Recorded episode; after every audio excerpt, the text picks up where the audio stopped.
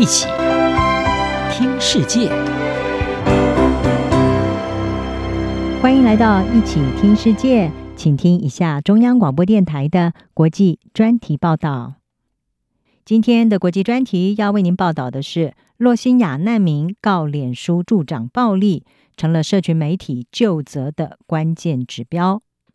缅甸的洛兴亚难民在去年底透过美国两家律师事务所，在加州法院对脸书的母公司 Meta 提出了一项求偿金额高达一千五百亿美元的诉讼，主张脸书没有办法遏制在他平台上的仇恨言论，而这个平台的设计也助长了对洛兴亚人的暴力。同时，洛兴亚难民也在英国透过律师提出类似的法律行动。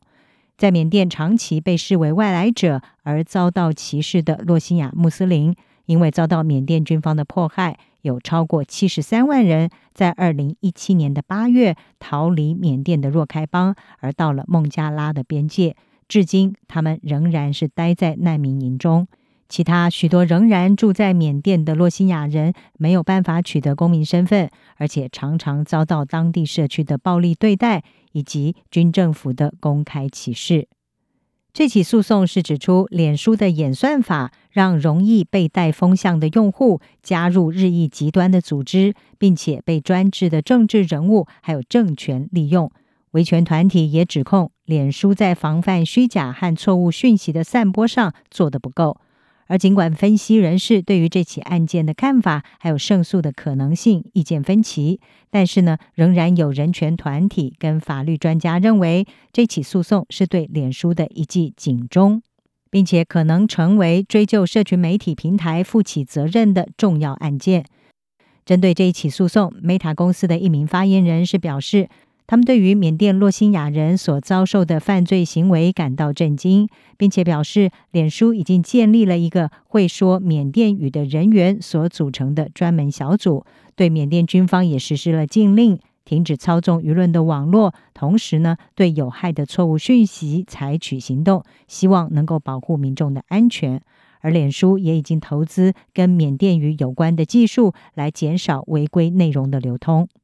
此外，在这一起诉讼提出之后，Meta 是表示，脸书将会禁用几个跟缅甸军方有关的账户。Meta 也说，脸书已经建立一个新的人工智慧系统，针对新型还有不断演化的有害内容，可以更容易而且更快速地采取行动。倡议团体东南亚国协另类缅甸网络的创办人史托瑟德，他是表示，这是脸书感到紧张的征兆。史托瑟德说：“这些公告的时机显示，这一起诉讼是一记警钟，而这起诉讼是相当大胆的行动。但是，罗兴亚人显然认为他们有足够的基础。在美国，脸书等平台因为受到《通信规范法》第两百三十条的保护，可以不用对用户的发文内容负责。但是呢，随着网络企业的权力越来越大，这个法规也变得越来越有争议性。”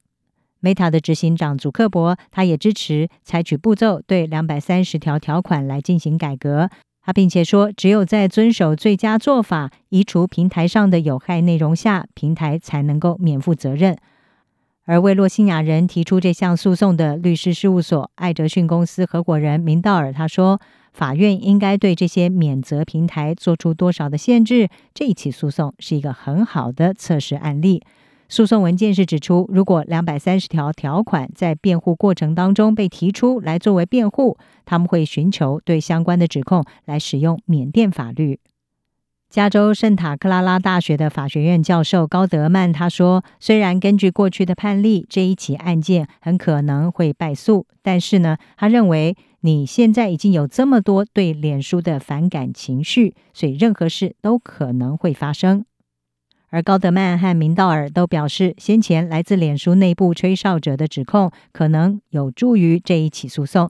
吹哨者是指控脸书即使是在知道他的平台被用来侵犯人权，还是没有采取行动。而脸书也曾经承认，他们对于遏制侵犯人权行为的动作太过缓慢。史托瑟德是表示，这一起诉讼的进展不只有洛兴亚人会密切关注，还有其他因为网络仇恨言论而受到伤害的团体跟个人也会密切的注意。他说，难民、移民、LGBT 还有其他少数族群，他们都遭到了严重的伤害。那么他说呢，要问的问题不是这一起诉讼是不是会成功，而是为什么它有必要。这是关乎让社群媒体企业负起责任。洛辛亚人对脸书提出的诉讼，代表的不仅是洛辛亚人希望在国际上讨回公道的最新行动，也将会是全球加强对社群媒体监管，让脸书等平台业者为用户言论负起责任的一个关键时刻。以上专题由郑锦茂编辑，海青青播报。谢谢您的收听。